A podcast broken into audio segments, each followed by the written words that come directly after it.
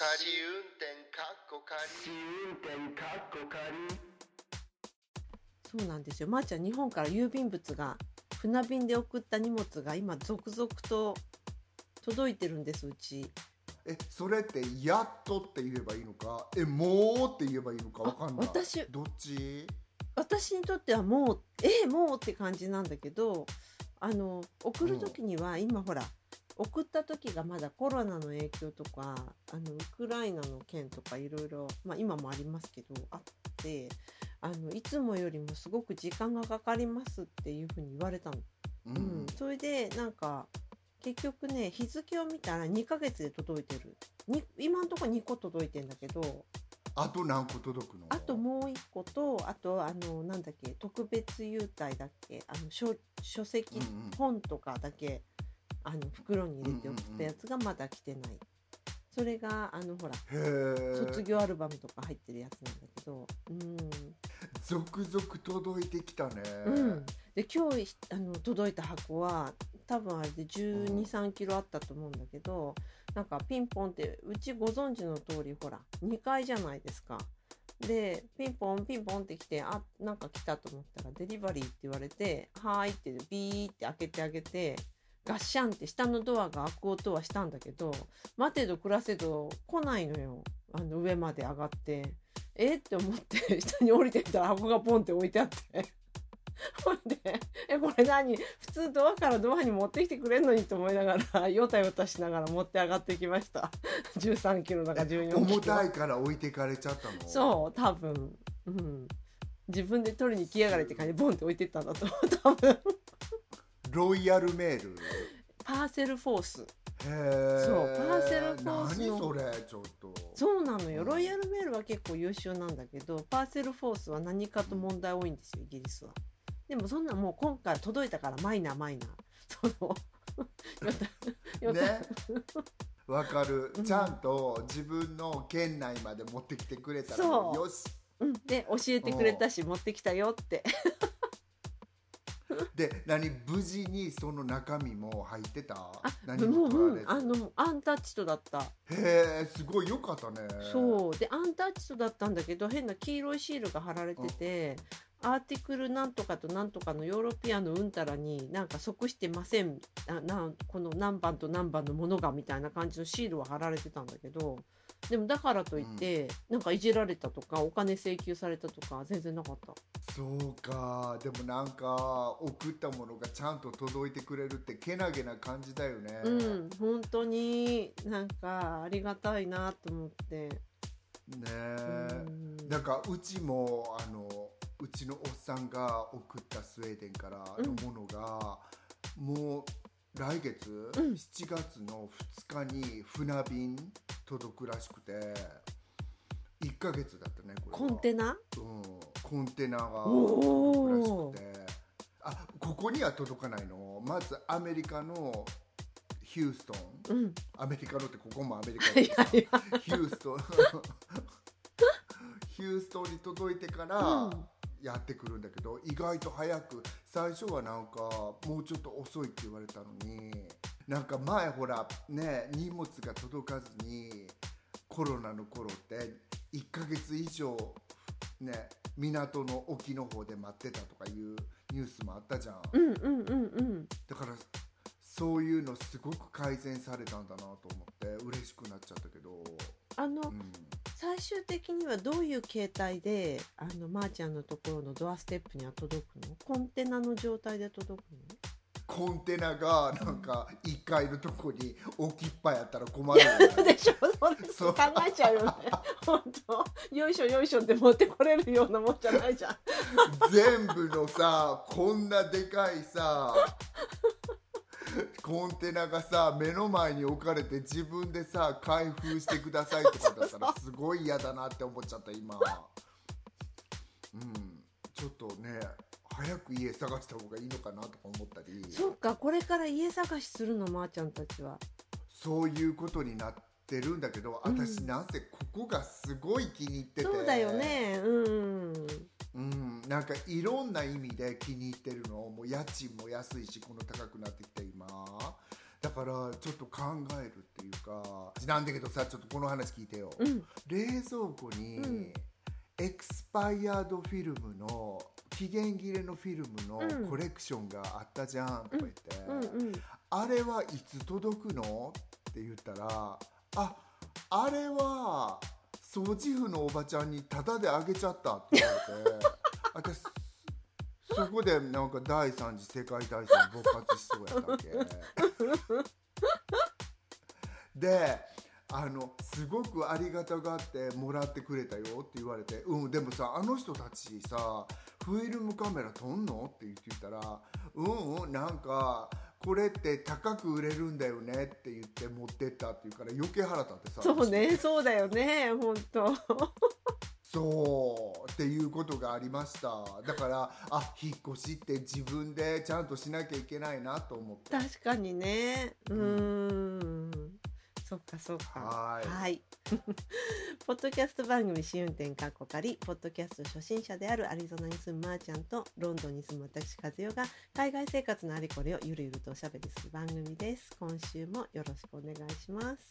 よろしくお願いします。試運転かっこ仮。はい。では、ここからは今回のメインのテーマということで、今回はまあ7月ということもあるので、夏の楽しみというか、夏の暮らし方というか、過ごし方みたいな。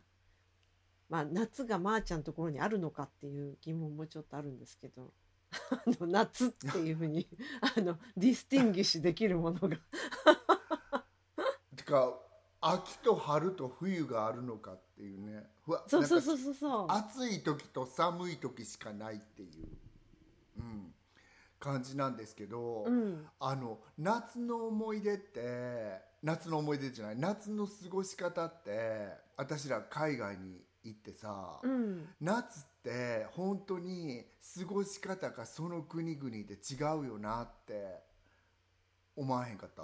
うん。すごい違うだろうなと思う。うん。いや私はなんかあの自分が何海辺の近くに育ったから、うん。あ、そうじゃんね、まーちゃん。うんうん。うん子供の頃の夏の過ごし方って今思うとそのノスタルジアとかいろいろ感じてさあの蚊取り線香の匂いとかうちちっちゃい頃はまだ蚊帳とか釣ってたからそういう風物詩的なものってすごく思い出してなんか夏の過ごし方を話そうっていうとあの子供の頃のその夏の日本の夏の感じがちょっと蘇ってきたんだけど、あの今はそういうふうに思うけど私子供の頃ってあんまり夏が好きじゃなかったような気がするんだよね。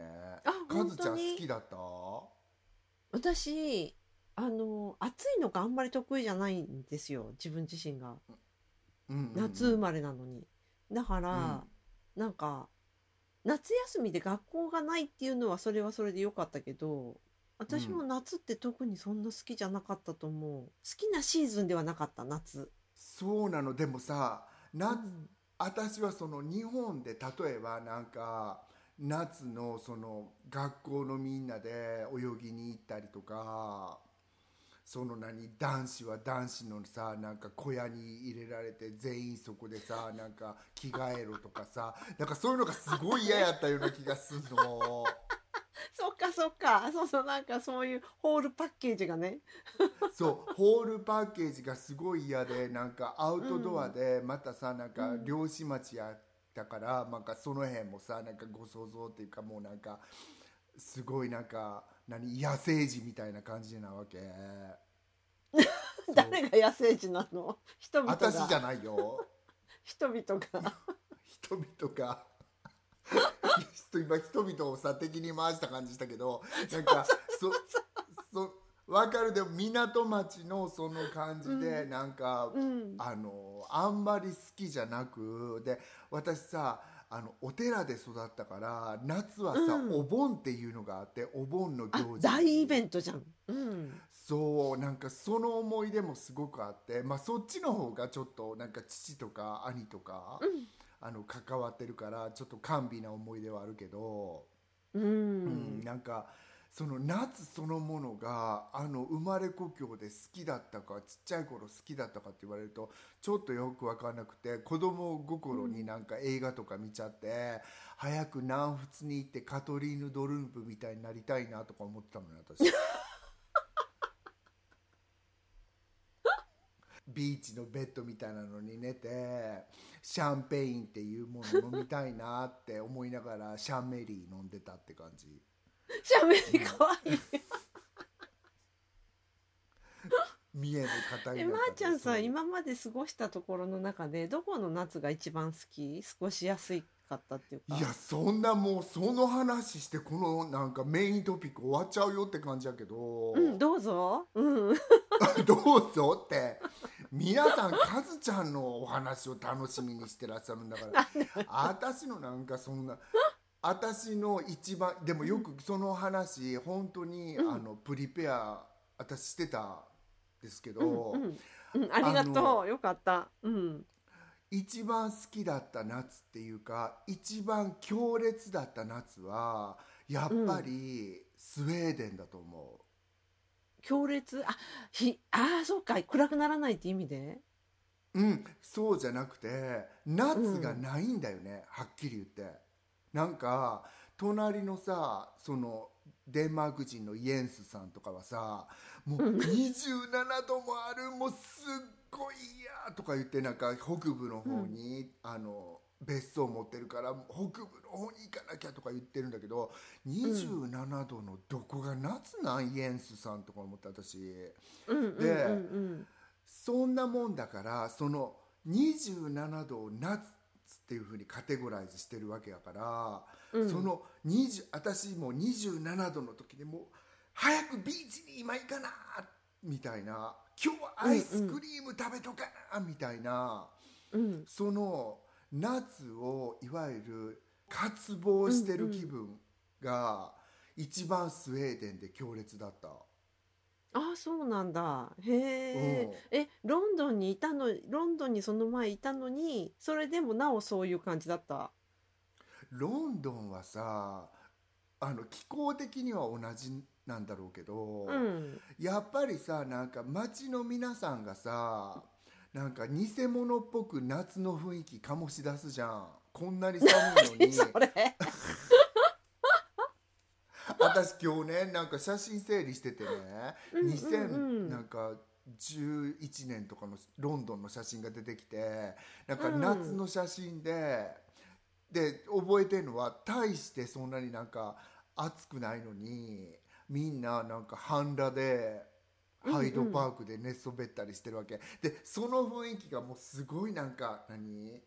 夏の雰囲気だったんだけどスウェーデンってその人の息吹があんまり感じられないから自分でこう、うん。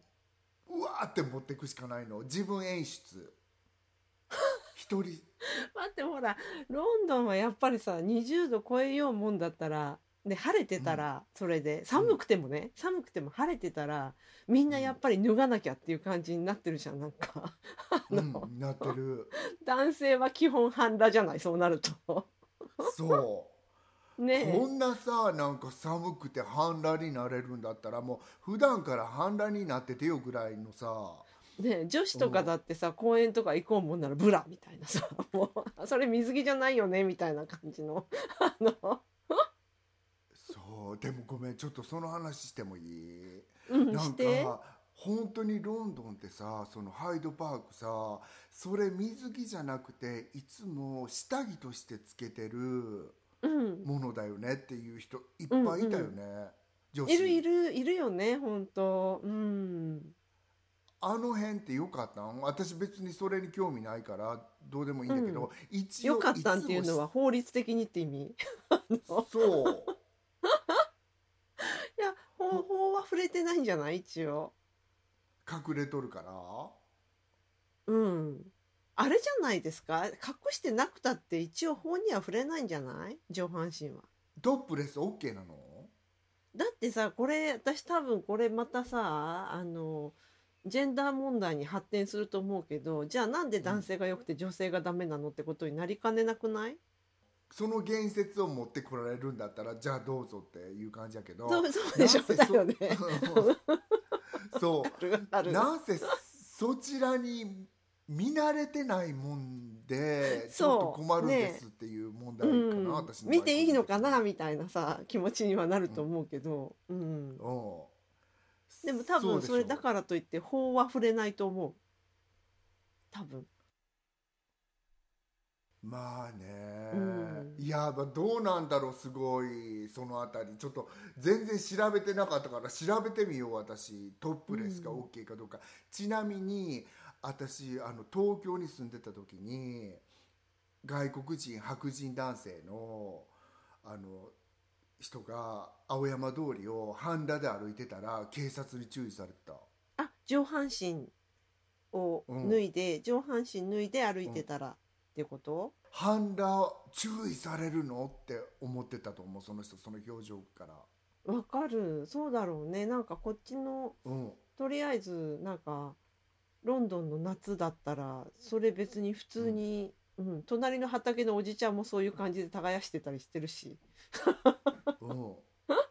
え私の今住んでる町なんて本当にみんな本当に半分裸っていうかこの男子ね、うん、すごい見せて歩いてんの、うんうんうん。だってその暑さだったらね。遊びに来てカズちゃん本当にっていうぐらい 風物詩ぐらいみんな脱いでんのね。で何？やっぱり見せられる見せてもいいように普段から努力されてるんですか？やっぱりそれは。そうなの。だから私それがびっくりしたの。なんかすごいね、うん。ここの大学に来る来たばっかりのね女の子を乗せてこうやってドライブしてあげてそしたらもう至る所になんかいわゆるカレンダーに載ってるみたいな半裸のお兄ちゃんたちが カレンダー使ってんだよ。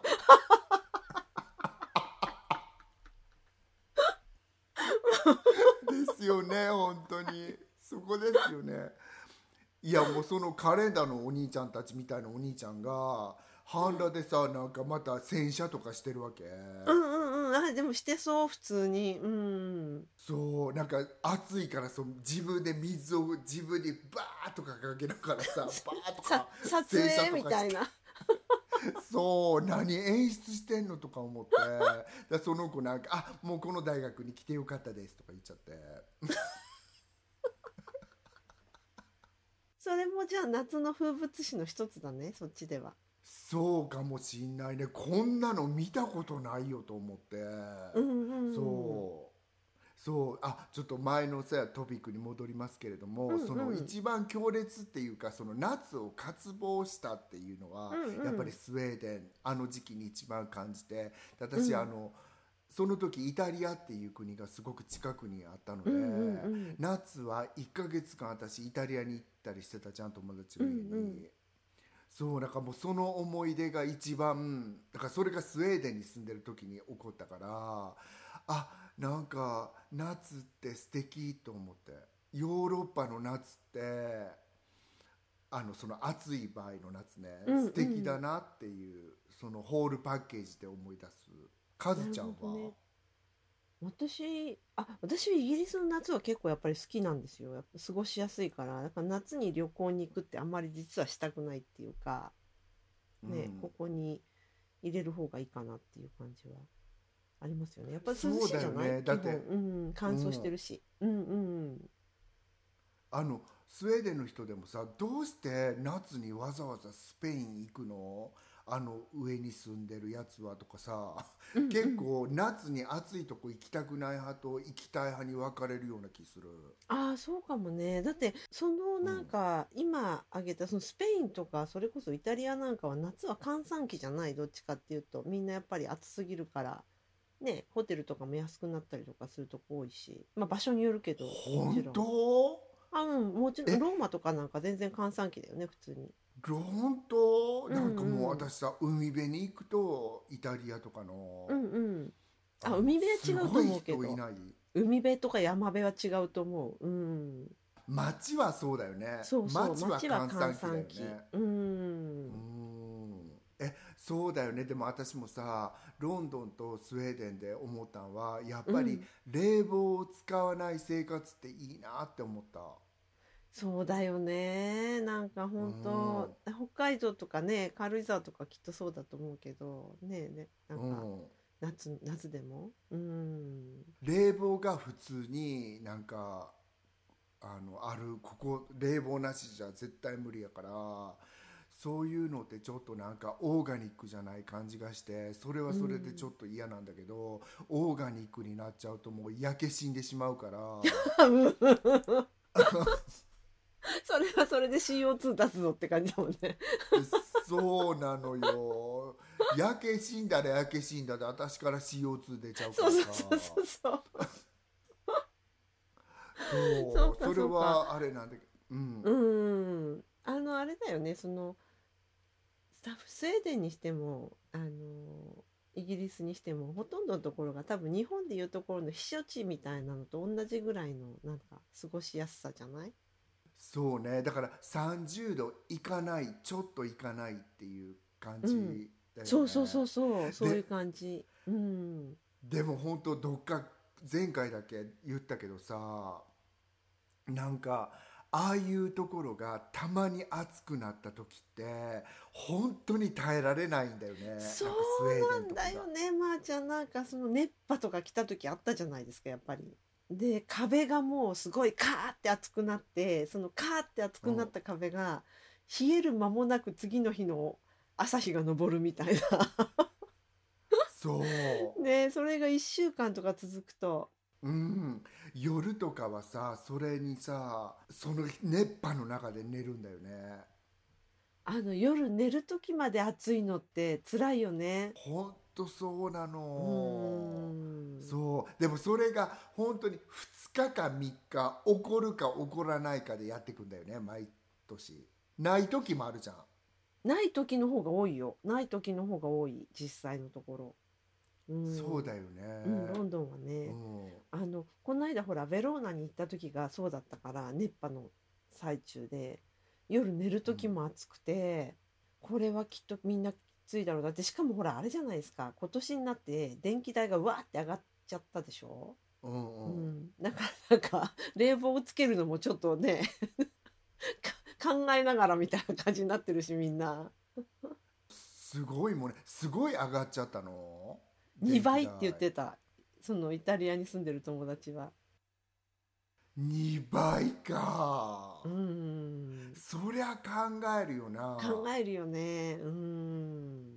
でもやっぱりカズちゃんたちはゲストさんだったからゲストさんがなんか「あ私らゲストなんで冷房ちょっと下げさせていただきます」とかいうのなしね。あいやもうつけてくれたよなんか。でやっぱなんか2倍になってるっていうのは聞いてたからやっぱりね、気にするじゃんこっちはねうん。でもなんかもうこれは耐えられないですよね P みたいな感じで つけてくれた。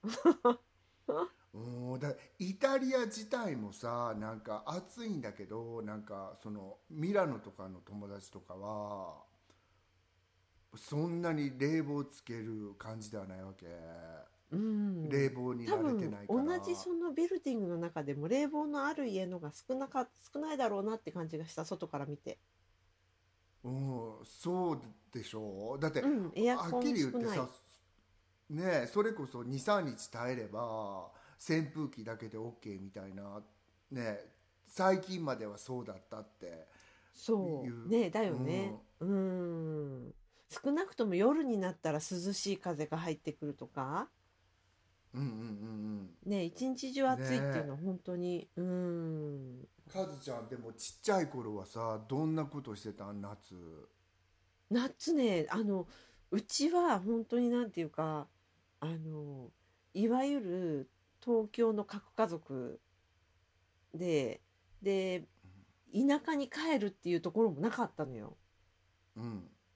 だからなんか夏はもう朝はほらラジオ体操に行ってで昼間は学校のプールに行ってで家でぐたぐた宿題したりとか。であの3泊4日ぐらい伊豆に旅行に行くみたいなのが恒例行事だった。へえ家族で？そうそうそうそいや素敵やんか、全然全然だよなんか。だからなんか田舎に1ヶ月とか帰る子が多いでしょ学校とかでもそういうの羨ましかった、おばあちゃんの家とかおじいちゃんの家とか。そうだよ。わかる。だから私もなんか姉とかが東京に住んでたからその頃その甥っ子とかその甥っ子の友達とか姉のママ友、うん東京の人とか連れてきて私夏の思い出って東京弁っていう思い出。なんかいきなりか田舎が東京弁にまみれるの、帰省してきたお姉ちゃんたちのおかげで、うんそう。なんかいきなり垢抜けたっていうなんかそういうなんか田舎垢抜けてないとは言ってないですよ。でもその いきなりなんかいつもと違う雰囲気が入ってきた時期っていう感じする夏は。あのあのそのお友達とかも含めて全員そのお家に泊まるの？そうそう。うちほら大きかあの寺やから大きいから、うん。うん雑魚寝みたいにして寝てたりしたこともあったし、うん、なんかあすごい覚えてんのはなんか「スイカ割りやらへんの?」って私が聞いたらなんか「スイカ割りやらへんのだって子供が関西弁しゃべってる」って言われたのすごい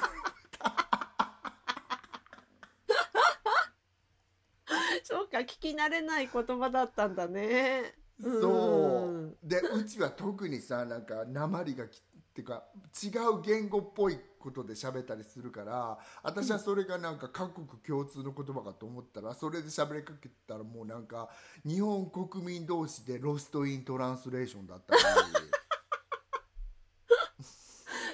そうか。へえ。あの夏休みに逆に家族で旅行に行くとかっていうのはやっぱり仕事職業柄結構夏は開けられないっていう感じだったの？まー、ちゃんたちは。私の家庭はなんかそういうなんか家族で旅行なんて子供の頃2回ぐらいしかしたことない私。じゃあ逆にその2回は超スペシャルって感じ？うん、うん、全然忘れてしまってもいいぐらいの 思い出ですけどあのやったそのなだからそのいわゆる私がその言いたかったのってうん東京の人とか、都会の人がやってるみたいなそのピクチャーパーフェクトな夏ってやったことないんだよ。旅行に行くっていいうやことだけじゃなくて旅行に行くっていうことだけじゃなくて？例えばなんかううちのさなんかそれこそあね東京のとかはなんかあの奥多摩にみんなでなんかその魚釣りに行こうとかさ、なんとか渓谷まで行ってとか言って今日はキャンプしてなんとかさんの家の人たちも呼んでキャンプしてねとかそういうのって一切なかった私。は私たちもなかったよでもうん。本当？うんうんうんうん。その、うん。アウトドア派っていう人たちって私都会にしかおらへんような気するの。都会っていうかその私の子供の頃ですよ。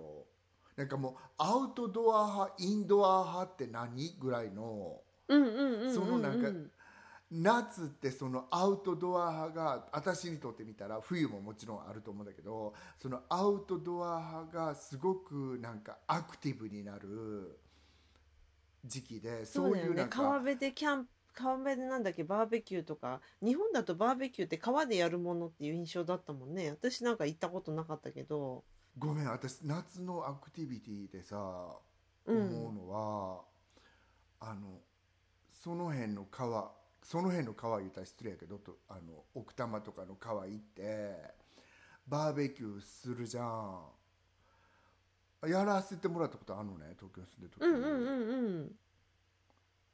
私やっぱりさなんかお店で焼肉食べたいなって思っちゃったね。そうなんだ。いやバーベキューはバーベキューでなんか別の楽しみだとは思うけど。でもうんまた私何言っちゃ悪いけど。やったことないな。うんうん暑かったんだよねまたその日がたまたま。なんか聖火じゃなかった。夏真っ盛りじゃなかったのに暑かったんだよね。それもあったんかな。東京近辺の夏の外でやるバーベキューは辛いと思うよ結構。多分。でしょ？うんうん。全然違うもんやっぱり。気候が。いやあとなんかそれですごい思えてるのはなんかそのいわゆるアウトドアの人たちってまあ日本あるあるやと思うけどそのアウトドアグッズのブランド品をちょっと何ショーオフしたりしたいんの？あの人たち。でもそうかもね。だっておしゃれにアウトドアする人多いもんね最近は。そうなんね。だから私はそれもなんか、うん私は焼肉しか頭になくてなんかタレはちょっとだけ甘めで頼むよとか、そういうことしか頭になかったからこのバーナーさ忘れた名前。なんとかなんだよね。えすごいね。まー、ちゃんそんなのに参加したことあるんだ。その手のやつそうなのあんまりここ深掘りすると聞いてるかもしれんから一緒にいたらどうでもいいけど 聞いててももう。だかそのなんかアウトドアグッズにしこるしこるってこれ三重弁で言ってこの間なんか東京の人に「しこるって何ですか？嫌だ!」って言われちゃったんだけど私これ田舎の言葉で「こる」っていう意味なんだけうん。ど、え前にもこそののポッドキャストでよあの紹介したこ単語だと思います多分。紹介したし単語こる？言った？うんうんうん。ごごめんね。そうそう。ごめん。そうなの。ちゃんと復習すれば 一応言うときますね。なんかそういうのに凝る人たちっていう、うんその文化があるって知らなかったのでそれは大変真新しかったです。それいつぐらいの話、私らが日本に住んどった時。それ多分今もっとすごいんじゃない？今アウトドアの一人キャンプとかさ一人なんとかとかってすごい流行ってんでしょ、なんだってね。ね。私全うん。くあんまり興味ないから調べてなかったんだけど、そうあのキャンプしてるね人のビデオとかねすごいみんな見てるんでしょ一人でねそうそう。なんかうちの父なんかはすごい釣りが趣味だったからしょっちゅうしょっちゅう釣りには行ってたんだけど、もうなんていうか、今のそのいわゆるアウトドアとはもう程遠い感じだもんね。だから朝のさ3時とか4時半4時とかに家を出て、うん。でその真っ暗の中にこう始めてでもうん。う8時とか9時には終了みたいな感じで帰ってきちゃうみたいな。なんかついてったって一つも面白くないみたいな感じで。え朝の8時か9時に帰ってくるの？ま あもう終了。うん。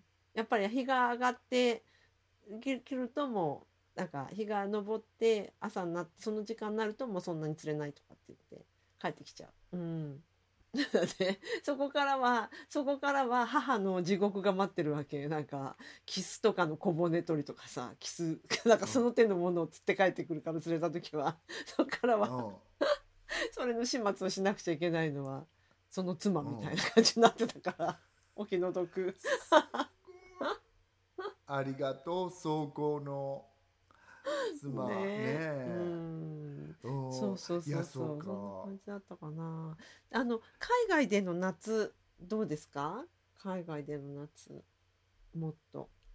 旅行で印象深いとことかある？私は前にも喋っちゃったけどやっぱりイギリスにいた時に、夏に、うん。あの北の湖水地方とまたその違う夏にうんうんううん。ん、コーンウォールに行ってうん、あいいね夏のコーンウォールなんて。素敵。私はあのロンドンのあの殺伐とした感じにカズちゃんたちにお会いする前にかなり疲れてたからそういうだってカズちゃんに会ったのって本当にさここでも言ってるけどロンドン生活最後の半年やん、うんうんうんうん。そうなのか。そうだったっけね。そうだよね、うん。私らはその前2年ちょっとひねぽつねんと過ごしてたからなんかその時にそのあのコーンウォールと湖水地方っていうのに行ってまあ素晴らしかったなっていうのはそれもその印象的やっぱり、うーん。うん。あの北方の夏の素晴らしさはイギリスで味わったかなっていう感じする。あとねなんかその住んだとこの夏を言うとニューヨークの夏はもう暑いの、で、うん。私たちがいた頃から私たあ私が行った92年以前って本当に冷房を持ってる人半分いるかいなかったかやったの。あでそうなんだ。う。んうん。うん、95年か6年の夏っていうのがもう酷暑で1回その酷暑の時にすごく AC が売れたんだよね。そう。エアコンディショナー。で、うん。そうエアコンディショナーが売れてだからもうニューヨークの夏ってこんなんじゃなかったのよこんなんじゃななかったのよってみんな言っててでも私はそのこんなんじゃなかった1年か2年ぐらいしか味わってなくて もうあ暑い何このあ街どのぐらいどのぐらい気温が上がっちゃうの？気温は大して上がらへんの。35度6度。うん、まあ相90当暑いよ何度ぐらいまで歌詞で言ったらそれぐらいなんだけど、もう湿気がだからもう何もハドソン川イーストリバーに囲まれちゃってるもんだからもうすごい湿気なんですよそうなんだ。うんへえ。夏は暑くなっちゃうし冬はまた寒いよね。うん。うんだからすごいエクストリームよそう、ねっていう思い出があってうんみんなのなんかおいにがちょっと何あの追記になるかなっていう思い出が そう私かそうか。なんかあの地下鉄とかね電車の中とか乗るのが厳しい季節みたいな感じ？そう厳しかったかなっていうのは覚えてるけどまたそれはそれでいい思い出かなっていう感じがすする、うん、そうかそうか。ね。かずちゃんは？夏やっぱりなんかあれ思い出深いなやっぱりなんか夏に旅行に行ったところってこっちにロンドンに来てからのことを考えると私たちは割とトルコに行ってることが多かったかな。何回か行ったかな、うん、その話が出ないなと思ってたんだけど、そうそうそう。2週間とかね海辺のうんうん町とかに行ったりとかしてましたね。なんかうん。それってリゾート？そうね。うんそうそうそう。リゾート。うんだから一日中ダラダラみたいな。それであの気が向いたらマーケットとかにちょっと冷やかしに行ってお土産買ったりとかねそういう感じ。ううん。ん。それはそれでやっぱり楽しいんですけどただねその2週間ただずっとダラダラっていうのがなかなかもう難しいというかあのなんかちょっと遠出したりとかしたくなるからちょっと遺跡に行ったりとかね、そういうのは交えつつっていう感じかな。であとボートに乗せてもらってちょっと遠くまで行ってそこで泳いだりとかそういうのさせてくれもらったりとか。うん。うんそんなのはしてたかな。うん。私もほらギリシャのさミコノス島にさ、友達が住んどるからさ、ありがたいことにさ泊まらせてもらってさ行けば10日や2週間ぐらいいてさ、それってリゾートの生活を垣間見るじゃん、私らはたまたまローカルの生活があるから、うん。魚持ってきて自分らでさばいて食べたりすね、うんうんあの午前中は家の掃除みんなでしましょうとかもやってるけど、はいはい。なんか本当にリゾートでみんな来てさインスタグラムに載せててそれはそれは素敵かもしんないけどこんなの1ヶ月やる人すっげえなとか思って私。そうだよね本当。うん。なかなかなんかこう飽きるっていう言い方はいいのか悪いのか分かんないけど、なうん。ちょっと変化を求めちゃうよねやっぱりねあの区切り目みたいなの。そうでしょ？だからそう。なんか最初の3日ぐらいはなんかね島にバーとかさゲーバーもあったりさなんかその、うんうん。ショーバーとかがあるからその最初の4日ぐらいはすごい楽しいのねそうやって、うんうん。外に行って。私個人的な意見ね。でも、10日目も同じメンバーがおるわけ。で約同じメンバはいーでみんはいはないいい人で あの、うん。知り合うのは楽しかったりするわけなんだけど、あ私ってこういうなんちゅうのちょっと刹那的な雰囲気もあんまりやると苦手なんだなっていうのを思った。夜アルコールお金の世界やからリゾートって結局、うん。だからそういうのもなんかもう最初の1週間とかギャーとか思うんだけどあもうなんかちょっと一瞬だけスウェーデンに帰ってネットフリックス見たいなみたいな。なんかわかる。うん。そうなんかう。んなんだっけクロアチアの友達のところに行った時とかとかもやっぱりそのうん。まーちゃんが言ってたみたいに、そのうんそのなんか物かお魚とか買ってきてマーケットで買ってきてそこで友達が料理してくれてなんだらかんだらとか、そういうのがそういう生活があったからやっぱり面白かったけどうん。あれなかったらやっぱりねあの散歩するにも程があるよなみたいなのもちょっと感じたかな。それは小さな島だったからっていうそうなんだよね。うん。うん。うん。わかるよ。なんかでもすごくなんていうの閉塞感っていうか私は特に島だったから、うん。ローカルの人もいねちゃんと生活しさしてらっしゃるんだけどああいうとこって、ローカルと観光客ばっちり分かれてるじゃん。分かれる。うん。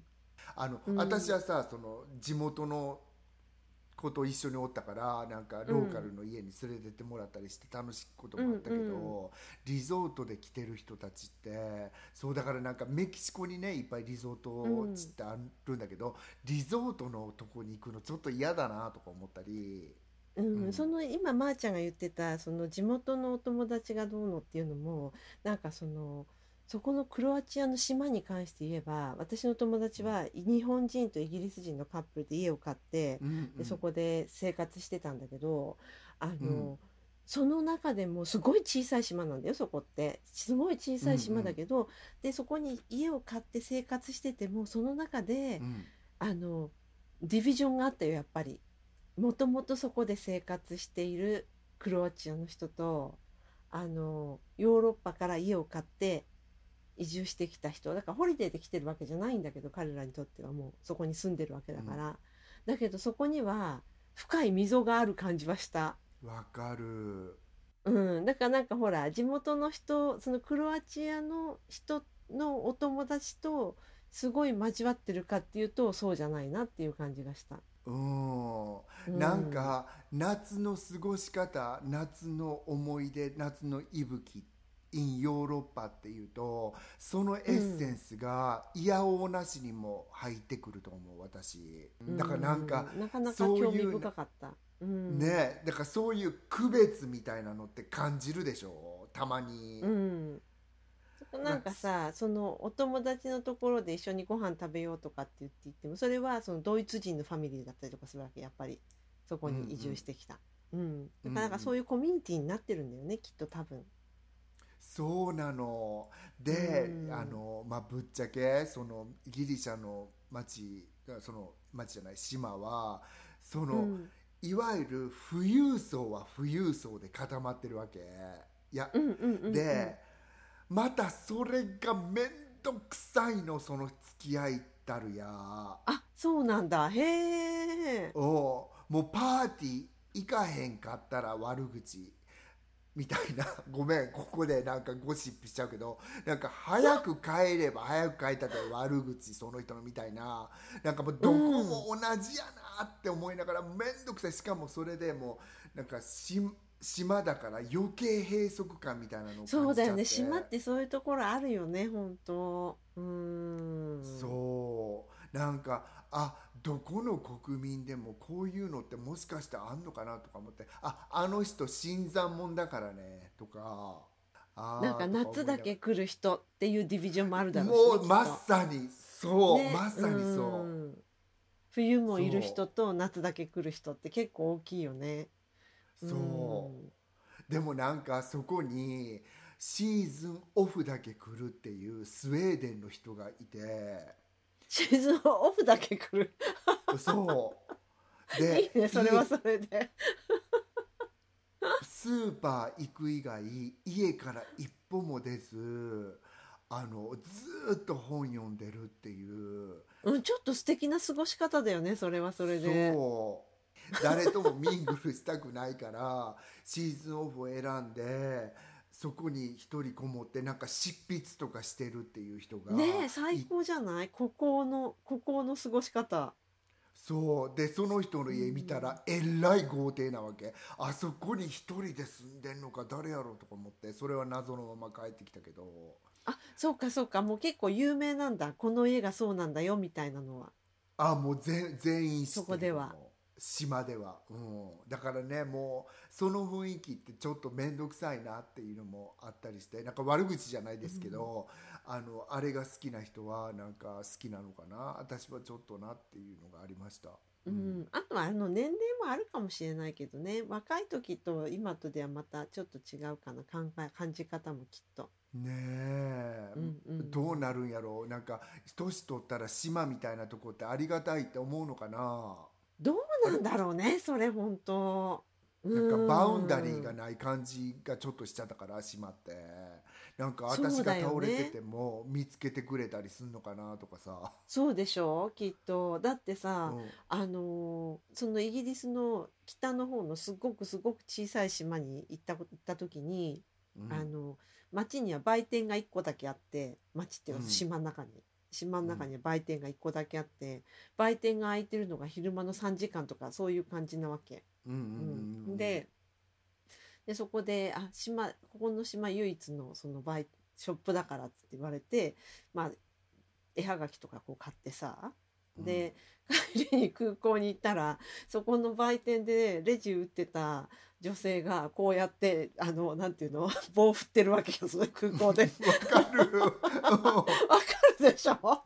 うん。でなんか昼間になんか何？そのあの取材した、えっと編み物してる人があの私パラメディックスなんですみたいな感じとか。だから なんかあったらその人が看護師さんとして駆けつけてくれるみたいな。だからその小さい島って本当まーちゃんの言ったそのバウンダリーのなさってそういうところだよね。一人の人がいくつもの役割を担ってるし。うん。なんていうの？そうなの。いや、うん。それを言わしてみたらそれで思い出したんがここの町で、なんかカフェに行ったらそこのお姉ちゃんがさなんかあれ？私がねそれお姉ちゃんに言って、お姉ちゃんに「あれ？あのどっかでお会いしたような感じするんだけど」って言ったらさ「そうよ。だってこの間さなんか内見に来てたじゃん。私不動産屋もやってるから」って 島じゃなくても起きるの？それは。島で。島じゃなくても砂漠でも起きました。はい。そこで起きたのねここで起きました。はい、そうだからなんかそういうコンテクストが違うところで会うと分かんないよね。一瞬。わかんない。わかんないよ。うん。あれ会ったことあるけどどこだっけ？みたいなのが。そう、だから。んねうちのおっさんがその何いきなり東京に住んでた頃になんかすごい可愛いお姉ちゃんからさ「あこんにちは」って言われてさなんか若い若からさ「あこんにちは」って言うてて「あ誰誰やったっけな」とか思って、その次の日にセガフレードいたらセガフレードのお姉ちゃんやったの。セガフ 毎日会ってる。ユニフォーム着てるから私服の時見たことなかったから。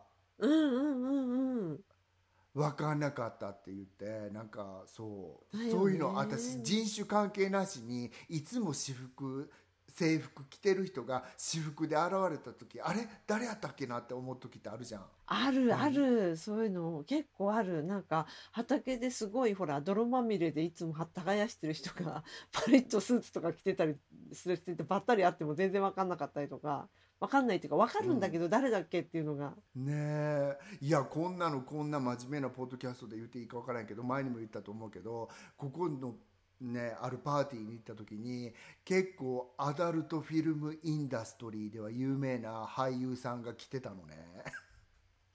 あのあ選び違れうけどアリゾナで？そうそうそう。すぐ分かった。でそのうん。いすぐは分からへんかったんだけどそれはなんでかっていうとやっぱり冬の洋服を着てたから分からへんかった。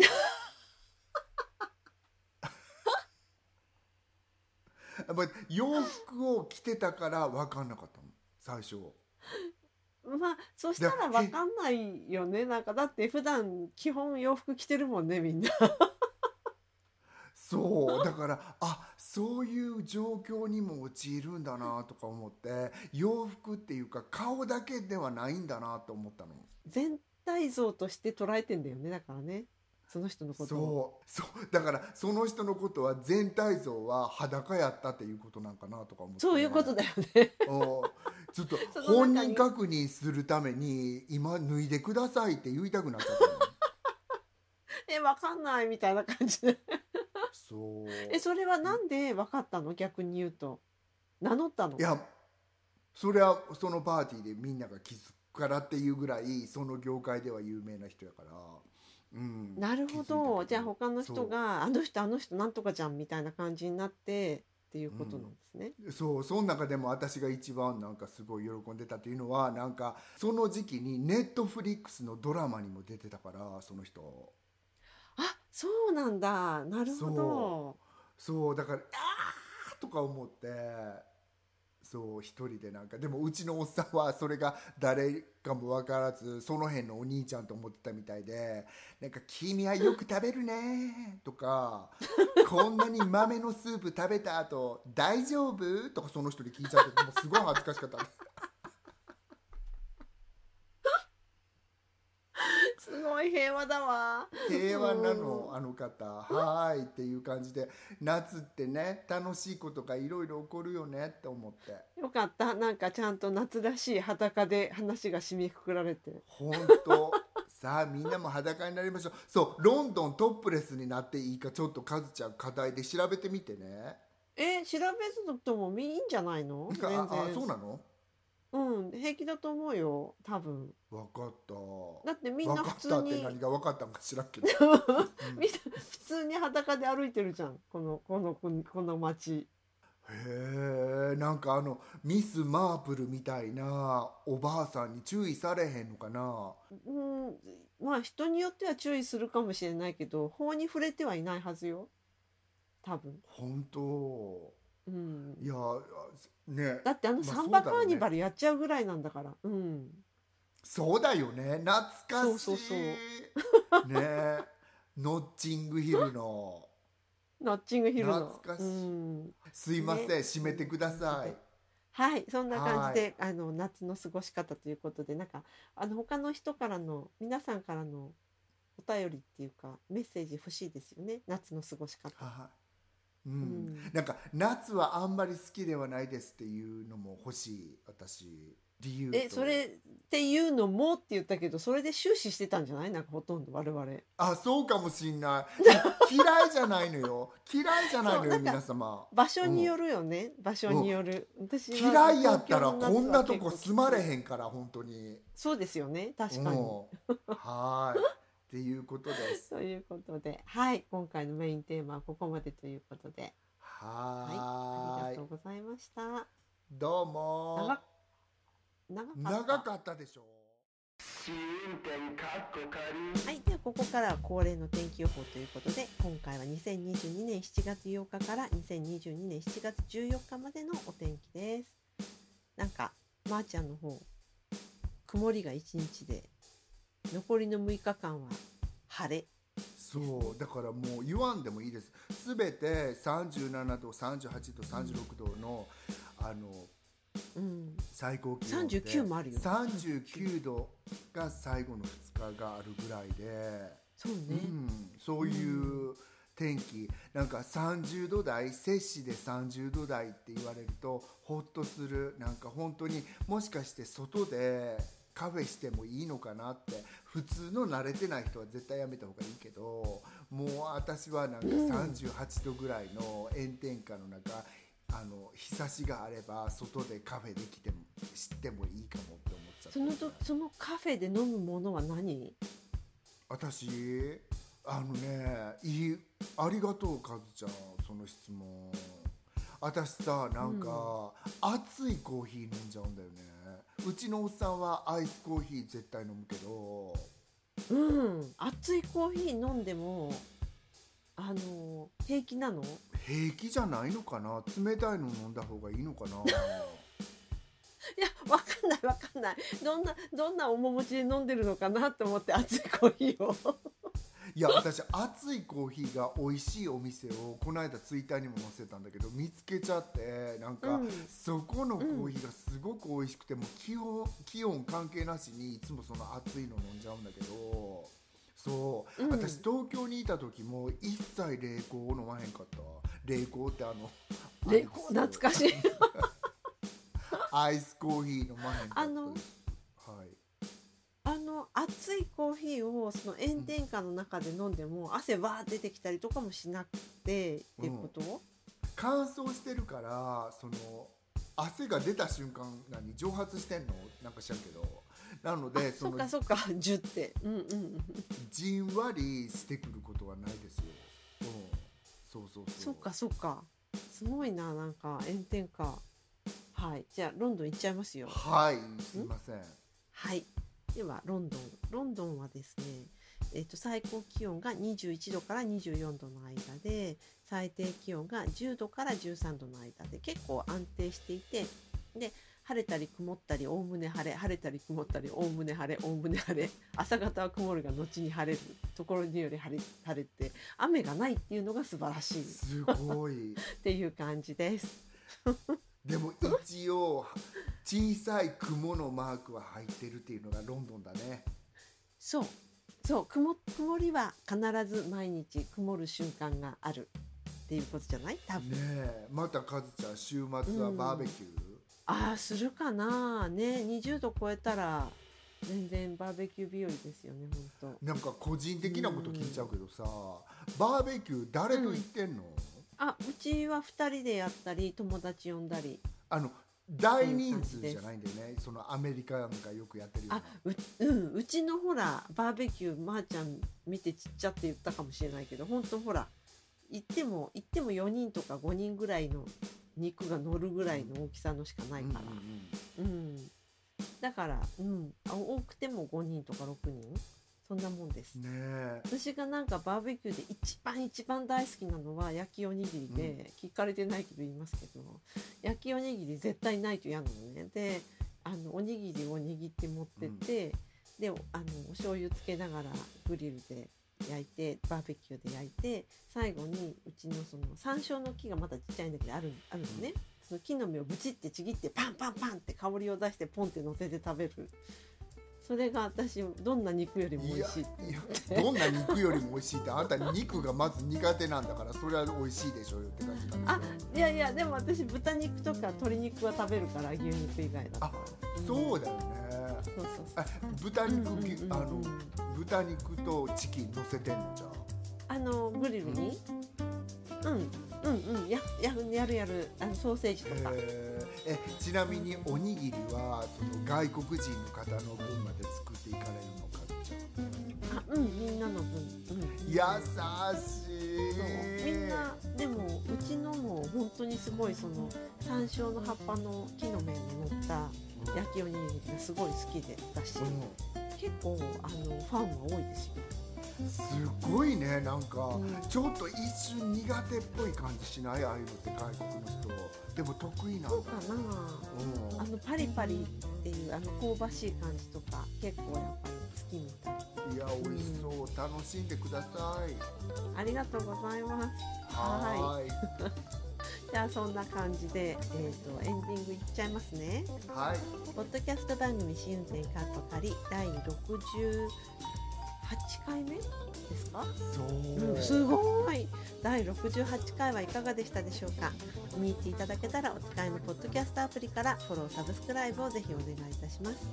番組では皆様からのメッセージをお待ちしております。紹介欄にあります番組のツイッターアカウント試運転 K までお寄せください。いただいたメッセージは番組内でご紹介させていただくことがありますのでツイッターアカウント名を伏せたい方は匿名希望やペンネームなどを添えてくださいダイレクトメッセージも大歓迎です。また匿名でメッセージが送れるマシュマロでもお寄せいただけますのでよろしかったら詳細をツイッターにてご覧ください。ラジオトーク版も水曜日に配信中です。こちらも合わせてよろしくお願いいたします。で次回のテーマは、えっと今そあの速攻で決めました。えっと医療あれこれみたいなゆるゆると語る感じでですよね。速攻で決めたけどちょっとなんか激しくなっちゃったらごめんねって感じ激しいの？うん。大歓迎です。激しい。なんかもう子供は聞けないぐらい激しかったです。じゃあちょっとあの期待して待ってます。皆様からのメッセージや体験談などもどうぞお寄せください。はい。